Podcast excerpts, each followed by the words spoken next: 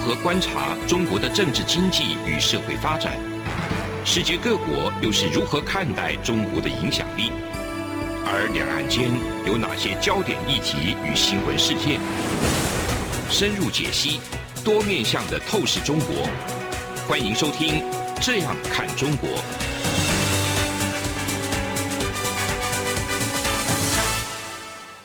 听众您好，我是主持人张正霖。您现在收听的是中央广播电台《这样看中国》节目，张正霖时间。今天节目要谈的一个主题是这个习近平哈，最近大家八卦蛮多的哈。呃，由于这个清零政策，还有封城，另外有俄乌战争的一些因素等等，加上身体微恙的一种传闻哈，就所以说最近有一些呃，习近平的。这个权力结构出现一些问题，或者说裂痕的一个讲法。那我们今天很高兴邀请到两位来宾来跟大家来做一个分享。第一位是苏子云苏老师，主持人好，大家好。第二位是董思琪董老师，郑云大哥好，大家好。OK，好。那我们先回到这个习近平。习近平最近大家可能前一阵子有注意到哈，就是说这个忽然间啊，就是可能也是。时间了哈，时间来讲的话，已经慢慢的会接近到二十大要召开的一个时间了哈。前一阵子呢，那美国的一个媒体哦，就报道了一个新闻啊，就讲说，哎，习近平在曾经在二零二一年的时候被秘密送医检查，那讲到说这个被诊断出罹患这个动脉脑动脉瘤，还有脑部血管肿胀的等等问题了哈。那这个新闻一出来，大家。当然，就是说，哎，外媒这样子的一个报道哈，有可能他有说他的一些引述啦，或者说他的一些消息来源啊。但是基本上呢，呃，因为写法上是比较耸动一点，那大家看的时候觉得，哎，到底是怎么一回事哦？所以这个消息跟新闻刚好在这个台湾立法院里头，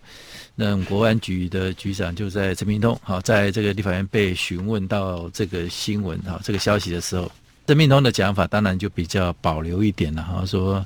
以他掌握的一个状况来讲的话，习近平的健康状况啊，没有像媒体讲的那么糟糕了啊，所以有这样的一个一个反差在在这里面啊。那这个部分就有一个很有趣的一个现象啊。那其实有这个样的一个传闻哈，那我刚刚叙述的一个说法等等，那但是我们还是会探讨为什么在这个时机点。为什么我们要问为什么？为什么会有这样的一个消息来传出来？啊，那到底是什么样的一个氛围？那当然可能是跟中国大陆目前内部的一个状况哈，一些种种的迹象也都有一些关联了。那我想先请教一下那个苏紫云苏老师，那我们就从这个实际面的一个事件上来看的话，习近平目前会被传闻说所谓的基础比较说动摇哈。权力的结构有一些裂痕等等哈，会被这样子一个做解读，恐怕还是跟回回归到一些一些事实面的那个事件来看的话，就是说，因为 COVID-19 的一个疫情大爆发，从上海那延伸到现在整个中国全国，北京哈一些重要的一些城镇大城都有这样的一个现象，但是习近平在对这个疫情很直觉的一个判断上，或者说他操作的一个方法。就是采取所谓的清零的一个政策，动态清零啊，乃至于社会社会清零等等啊，不管怎么清零，他的手段就是用透过封城。那封城呢，你又没有配套做得很好，那用很强制性的，不管老百姓死活的一个手段，直接就很强硬的来做封城，那也造成很大的一个民怨啊。另外一个外部因素，当然就是俄乌战争的一个影响啊，让那个中国现在因为俄罗斯的战况进展不如预期。大家讲觉得，呃，习近平在这方面是不是也有一些误判哦？那造成一些国内国外的一些压力等等哈。那同样对他的所谓的领导统御就有所质疑，是这样的一个氛围下面。那我请教苏子云苏老师，你是怎么来看这样的一个架构下的一个习近平的一状况？我的观察是这样子：北京目前就是面对三情的那个动荡了哈，就是疫情。战情，还有政情，嗯，哦，这三个是互为那个因果，等于说产生一个结构性震撼。嗯、我们先讲那个疫情好了。我的观察就是因为中国共产党它所掌握的这个中国，它的政治结构就是会产生这些问题。嗯哼，这是必然的。嗯，就是先从他人口就是产生所谓一胎化的后遗症，嗯，哦，人口红利结束了，所以就是他们开始在推一些所谓的那个开放二胎甚至三胎等等的。那我们时间快转到这次疫情，为什么上海封控会这么严？当然主要是说今年这十月份、十一月份他们要开二十大，就是要换届的问题。可是，呃，疫情在这时候出现，其他国家当然也受到疫情的挑战，是哦跟冲击。可是为什么不会像说上海到现在二零二二年了，我、嗯、都还这样子采取这种僵硬的这种封控的？疫情控制封城，最主要的是因为他们这个政权，就是从二零二零年初开始到现在两年过去了，嗯，他们只愿意采用自己的疫苗，嗯，就是所谓科兴、科兴。国药，嗯，这种灭活疫苗，嗯，所以用这种疫苗，当然就会有个问题喽，就是病毒不断的在变化，可是你就死守这一种单一样态的疫苗。所以，当现在变成所谓的奥密克戎的这种疫苗的时候，呃，有不断的突破性感染，但是各国因为疫苗多元化，就是并不是一个威权政府决定单一疫苗，嗯，而是平均我们看啊，全世界都有四种啊，嗯哼，A 利啊，嗯，莫德纳、BNT 啊，嗯，或者是像台湾的这个不同类型的疫苗，所以你可以看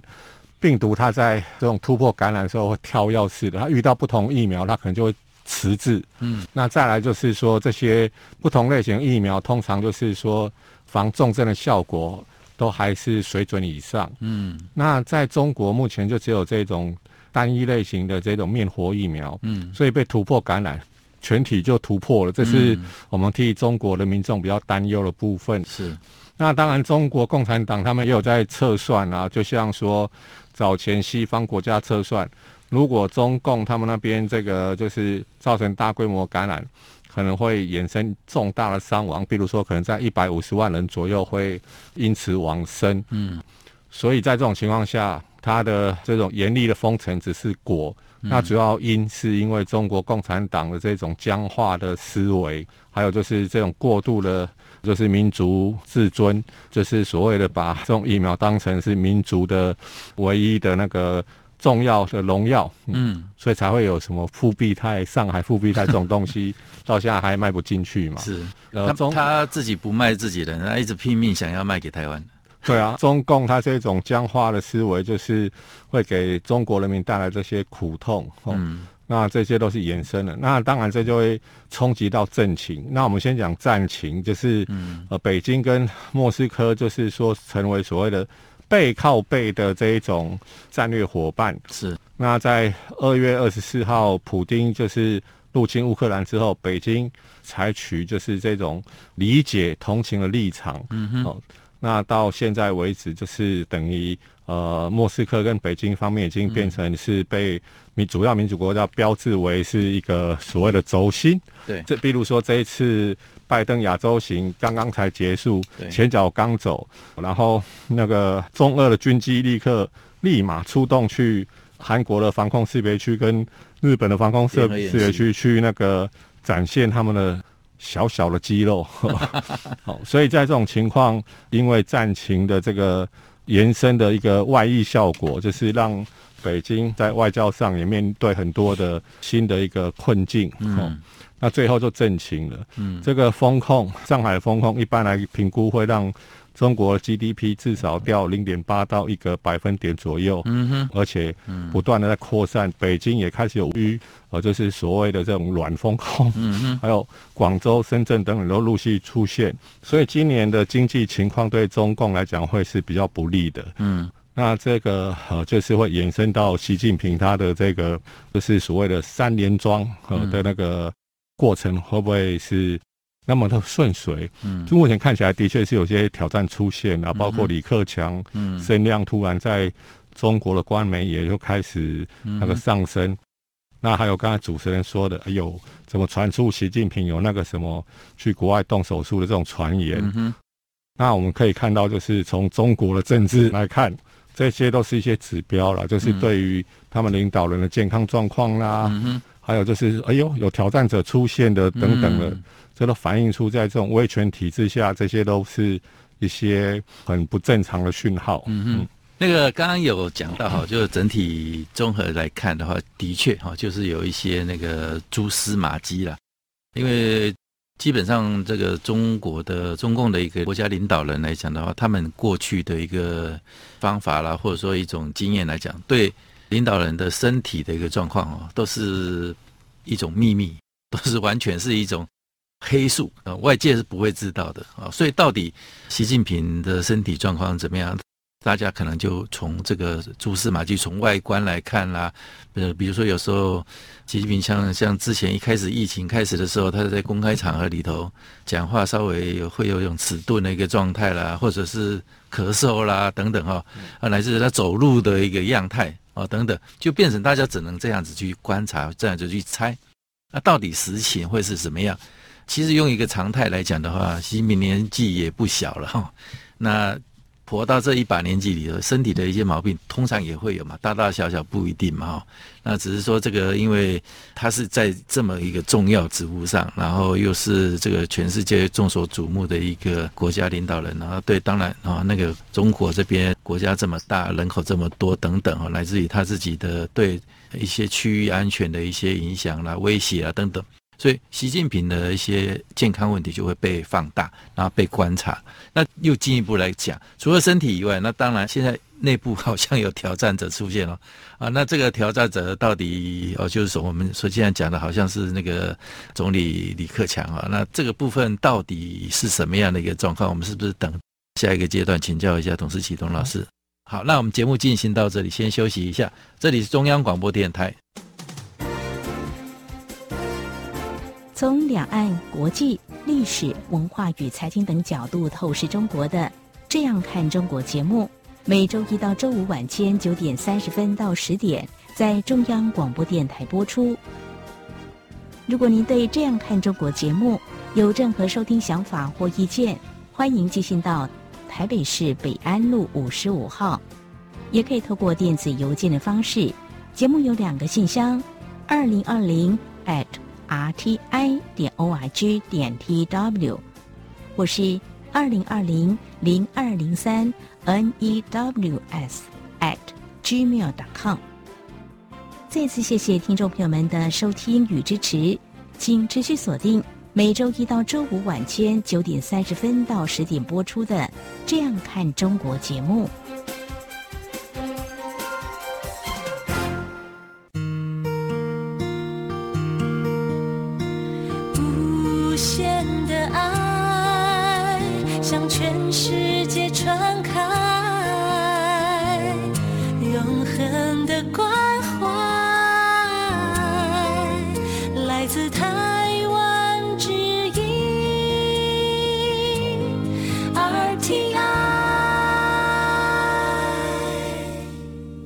各位听众您好，我是主持人张振林。您现在收听的是中央广播电台《这样看中国》节目，张振林时间。我们延续上一个阶段话题哈，那这个习近平的权力结构，现在似乎感觉外面传闻很多，就是说有被架空啦，有一些动摇的一个迹象。那我们先观察一个最近哈，就大家可能比较有讨论到的一个话题，就是说中共党媒三大党媒《人民日报》。新华社、解放军报，哈，这三个媒体最近呢，对这个所谓的报道比例上啊，就以前过往比较少见了哈，或者说甚至没有没有看见过，就是说，呃，习近平的一些动态的一些新闻，或者说他的谈话啊，他的一些新相关新闻，在报道上都没有，在重要版面上都没有，反倒是这几个二号人物、三号人物，像这个李克强、栗战书啦、汪洋啦，这这几位。领导班子的一些人的一些新闻，在这几天里面哈，就是说有被广泛的做一些报道，那分量差必须很大。那因为这个部分就是大家会比较敏感一点，就是说主要来讲呢，因为中共的一个党媒啊，通常也是对这个所谓的分际啦，或者说一些分寸上的一个拿捏是非常小心的，他们的操盘都是非常的一个细腻的啊。那出现这样的一个落差，也许时间拉长一点，可能习近平的新闻还是会有，或者说其他的会做平衡。但是短短的那几天里面出现这样的一个很强烈的一个反差，就让海外啦，或者说国际上的一些观察者哈，就大家会拿这个部分来做一个讨论。所以这个部分到底是怎么一个实际的一个状况哈？那董思齐董老师，你是怎么来分析来观察？那因为哈，这一个共产国家它非民主国家，所以权力的继承始终是个谜哦。嗯，那还有一些这一个政治的过程又是黑箱的作业，所以常常外人是雾里看花。那通常只能做一些指标性的观察，也就是说，跟过去有没有一些异常的情况发生呢？那所以其实也不是只有这个习主席啊，其实他从二零一九年、二零二零年、二零二一年、二零二二年，每年啊，基本上都有人传出他好像身体有为一样，或发生什么事情了。是那大家也都非常关注他想要变动这个过去中国的政治体制哦，在改革开放之后所建立起来的这个惯例哦，是不是能够成功啊？那所以呃，现在也就很多人就观察到，就是说怎么会在那短短的几天之内，突然之间，哎，李克强的名字突然之间被提醒提了出来啊？过去啊，我们在讲这个胡锦涛时期的时候，我们会讲胡温体制啊，嗯，也就是说，这个国家主席跟这个国务总理啊，他们好像是有各有功能性的分担啊，然后好像各有这个各司其职哦。那这个胡锦涛掌握国家的方向，呃，这个温家宝来帮忙做这个经济的事情啊。嗯，虽然我们现在这个所谓的洗礼体制，感觉好像也应该是这样，但是各位不知道有没有注意到，并没有人在提所谓的洗礼体制啊。是的，也就是说，现在大家只认为啊，中国的领导核心就只有一个习近平。但是习近平的这个领导核心为什么会在这个时间点上让李克强好像浮上出来了？那我们也都知道说，中国二十大之后啊，这个如果说这个七上八下的惯例的话。呃，李克强呢，很有可能呃，接下来就是要选择谁来接班这一个总理了啊。是，没错。那为什么会这个时间点李克强的名称呢，突然间被提到，而且还有很多人指出啊，他好像是要跟习近平的一些主张，特别是清零的主张，特别是这严格风控的主张，然后和戴口罩或者说隔绝病毒的这个主张呢，好像有所不同。对，他去那个呃云南的时候去视察的时候，没错，他就是不戴口罩，而且周边的民众也全部要求不用戴口罩。对，那到底是、嗯、你到底是要这个与疫共存，还是要？这个清零风控啊，是那习近平主席现在清零风控，感觉起来就是一个国家的主导性的政策，嗯，而且呢，他也是攸关他的这个成败。那为什么这时候这个与疫共存的这样的一个行动举动会出现？然后大家又看到说，这个李克强，还有包括刚刚有提到汪洋这些人的名称，呃，竟然在这个三大的党媒里面呢、啊、就出现了哈，嗯、那所以当然就出现了非常多的揣测。那但是目前看起来哈，就如同我们的这个刚刚一开始最早提到的，嗯、我们国安局长啊，这个陈局长他所提到的哈，就是说看起来没有任何的迹象啊，是证明他是身体有有为为恙啊。嗯。嗯，那另外一个是政治的领导的这个巩固呢，看起来还是很强的。嗯。那也没有任何的这个动摇。那更重要一点是，这个中国的国家主席其实是一个虚的空号。习近平最主要的还是这个中共的党书记，还有包括这个中共军委的主席啊。两个职位才是关键的职位啊！那所以目前看起来，哎，枪啊和党啊是掌握政最重要的一个。那所以现在看起来哦，李克强哦，即便有这些谈话，而且我们也可以看到，其实不止李克强啊，汪洋啊，还有刘鹤啊，他们都针对经济议题提出了不少的观点和看法。是的，所以我们可以很这一个应该这样讲啊，就是说很合理来推论啊，这是一个分散风险的一个做法了。嗯哼，也就是说，在现在疫情之下。各位不知道有没有注意到啊？上海出现了所谓的“润学之声”啊！哦，对，继这一个内卷躺平之外，润学啊，润学内卷内卷是什么意思呢？内卷呢，就是说徒劳无功了。对，那躺平是什么呢？就是坐以待毙了。润学的话就是起身逃跑了。嗯，从这边来看的话，事实上我们已经观察到中国的社会压力哦非常大。嗯哼，而社会压力非常大的时候，中间有个核心哦。其实上海的这一个封城哦、清零哦，最大的影响还是中国的经济。是，没错。那过去两年之间呢，这个上海其实好像仿佛是天眷之地哦，都没有受到太大的影响啊。嗯、所以经济的活动还是不断的运作。这个其实美中的贸易战争还持续的状况之下呢，嗯，让中国的经济还是能有所支撑了。嗯。但这一次的这个上海的封城呢，事实上造成了非常严重的打击哦。嗯。润学之声出现哦，其实是非常多的人已经觉得。他是不是要离开哦？那各位不知道有没有记得啊？前一阵子有一个叫李立群的啊，哎，对，没错，呃，台湾的知名演员，知名演员哦。那事实上他在上海这边呢，他所住的是上海豪宅哦，附近有所谓的所谓的上海三大件哦，就是上海的这个非常指标性的地标的上海这个金融中心这样子的指标性的这个建筑物的，他住在那么好的地方，嗯，他都透过视频上面讲说啊，他就是这次的这一个疫情封城结束之后啊，他要回台湾来定居啊，嗯哼，啊退休啊，就受不了了，就是受不了说这样的严格的管控了。那所以说现在呢，有这么多的经济的压力，有这么多的社会压力之下呢，如果说国家主席啊，他还用他的身份来讲跟经济或者是说跟讲这个民生有关的议题的话，想必哦会有一些比较。大的这个反弹或是副作用啊，嗯，这时候呢，让这一些呢原本本来就是承担经济啊，本来就是承担跟人民沟通的角色的这一些党的第二、第三、第四把手的人，出来跟企业界、跟民众、跟社会做一些沟通，分担一下这个政治上的压力呢，我想这也是一个很合理的做法。是，所以反过来，我反而会认为说，这反而可以印证了习主席的他的权力呢。事实上是更加的稳固，而且呢，他还可以在有必要的时候，他可以让这一个呃相关的这个政治人物呢，为他，即便他可能是用一些不同的想法啦，例如像是大家也都会注意到李克强可能他比较。去强调地摊经济啊，或者说这种实体经济的部分啊，然后或者是说内循环的卷动的部分，那可能跟这个习主席的这个路线不见得相同。但是在这个时间点呢，让这种经济哦感觉好像有活力。那特别我还注意到一点哦，就是前一阵子哦，这个刘鹤和汪洋，刘鹤在汪洋所主持的一个关于这个数位经济的跟这个业者们这个一起共同的这个讨论的会议室之中呢，也提出来说要让这一个市场经济哦，特别是数位经济的部分哦。它还是要并行哦，然后汪洋也还提到，就所谓的安全哦，嗯，然后还有这个发展哦，这两个必须要要矛盾之中还是要整合，要往前行了。所以从这边来看的话呢，反而这一次的这一个呃李克强呃被突醒的这个事件呢，我反而会认为说，这可能是中共的内部呢，他还是会希望说，在经济和与人民沟通的部分哦，那还是需要强化，而且在强化的过程之中呢，这样的角色不见得全部都是由。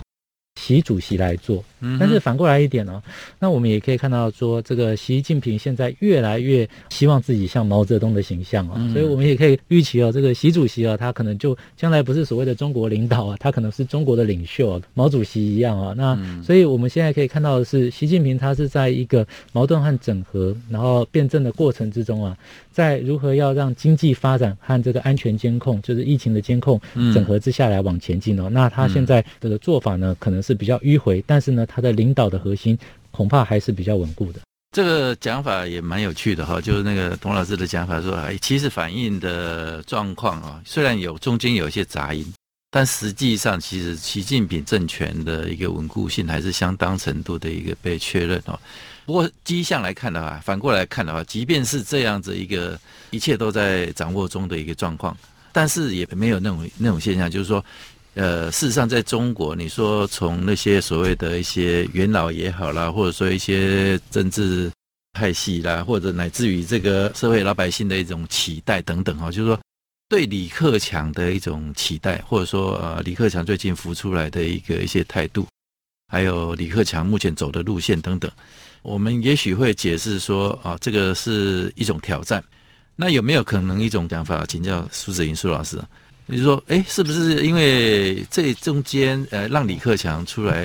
做一些事情，做一些动作，讲一些话，然后稍微也替这个习近平去做一些下未来政策调整或者说改变的一个下台阶啊，或者是一种那个缓和缓冲的一个状况，不知道有没有这么高明了哈？那但是现在其实，呃，我们来解读来看的话，一些不满的声音，其实不满习近平的声音还是有，而且似乎有。随时的会有一些呃想要突破啦、集结啦，有这样的一个迹象存在，是不是这样？哦，我们可以看中国的政治本来就是一个宫廷游戏，嗯，哦，就是虽然说中共他们号称所谓打倒什么帝国主义什么啊，这个封建 等等，可是中共这个寡头政党本来就是最封建的，是。那现在要变成一人政党了，不只是一个寡头统治，嗯，哦，那当然有一些讯号，我们先看了，就是。那个未曾谋面的老朋友胡锡进，哦，前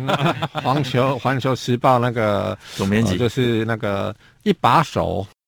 经常出来敲锣打鼓的。是，嗯、最近有一些不寻常的动作。嗯哼，老胡他自己就说了，嗯，哦，就是说这个人民日报最近有几天没有那个把那个习大大给放在头版啊。对，我就放那个李克强啊。还有那个人大委员长那个栗战书等等的，嗯，他就立刻出来嗅到一些不寻常的讯号了。他也公开说，这个要拥抱新的机遇者，嗯哼，这个挺有趣的一件事情。那再来呢？呃，这个我我们这位就是未曾蒙蒙面的这个电子媒体的朋友，他也写了个，就是叫做“哎呀，怎么都没有人关那个关心经济呢？”经济的，对，这个意有所指啊。嗯，嗯，那那个马化腾出来给他按赞打赏，吓得这位老胡朋友，我又说不要害他了。腾讯的董事长哦，哦，对对对，是腾讯董事长。对，所以这些蛛丝马迹，我们当然是。把狼那啥假糜烂化修了。我们并不是说啊，有谁令下谁令上，什么席下礼上等等的哈。嗯，我们只是说从一个局外人的角度来观察，嗯，好像是有那么一点味道。嗯，是这样子的一个状况。可以这样讲，就是还有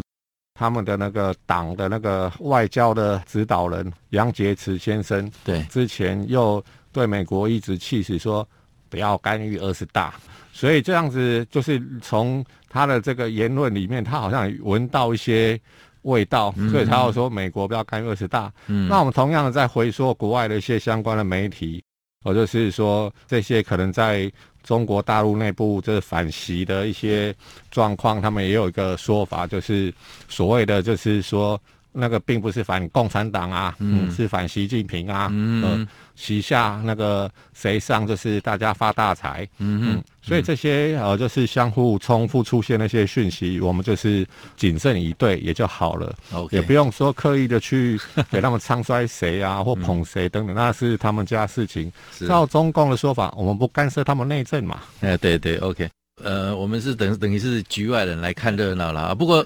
还是一句话啦，说事出必有因呐，无风不起浪哦，所以这个戏我们还是还有的看啊，这这个我们在后面再继续看下去。好，非常高兴两位的一个分享。以上就是今天中央广播电台《这样看中国》节目，节目进行到这里告一个段落，谢谢，谢谢两位。从两岸、国际、历史文化与财经等角度透视中国的。这样看中国节目，每周一到周五晚间九点三十分到十点，在中央广播电台播出。如果您对这样看中国节目有任何收听想法或意见，欢迎寄信到台北市北安路五十五号，也可以透过电子邮件的方式。节目有两个信箱：二零二零 at rti 点 org 点 tw，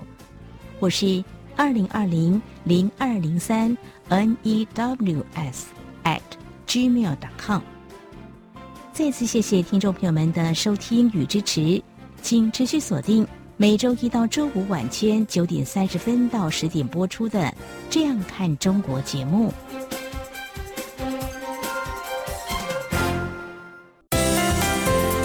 哎，你知道吗？侨委会今年的海外华文媒体报道大奖开始征件了，真的吗？没错，今年是以全球变局下的变与不变，发挥海外华媒影响力为主题，总共规划平面、网络报道类、广播报道类、电视影音报道类三个类别奖项。不止如此。还有全球新闻志工限定的侨务电子报新闻报道特别奖，只要你是侨务电子报的新闻志工，而且报道作品有在侨务电子报刊登过，就可以报名喽。那参赛作品只要是聚焦台湾、报道台湾，而且在限定刊播期间于中华民国境外媒体平台刊播就可以了吗？没错，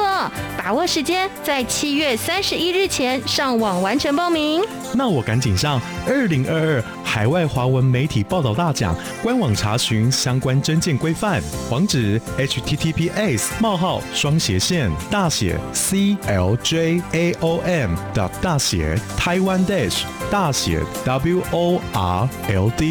net。以上资讯由中华民国侨务委员会提供。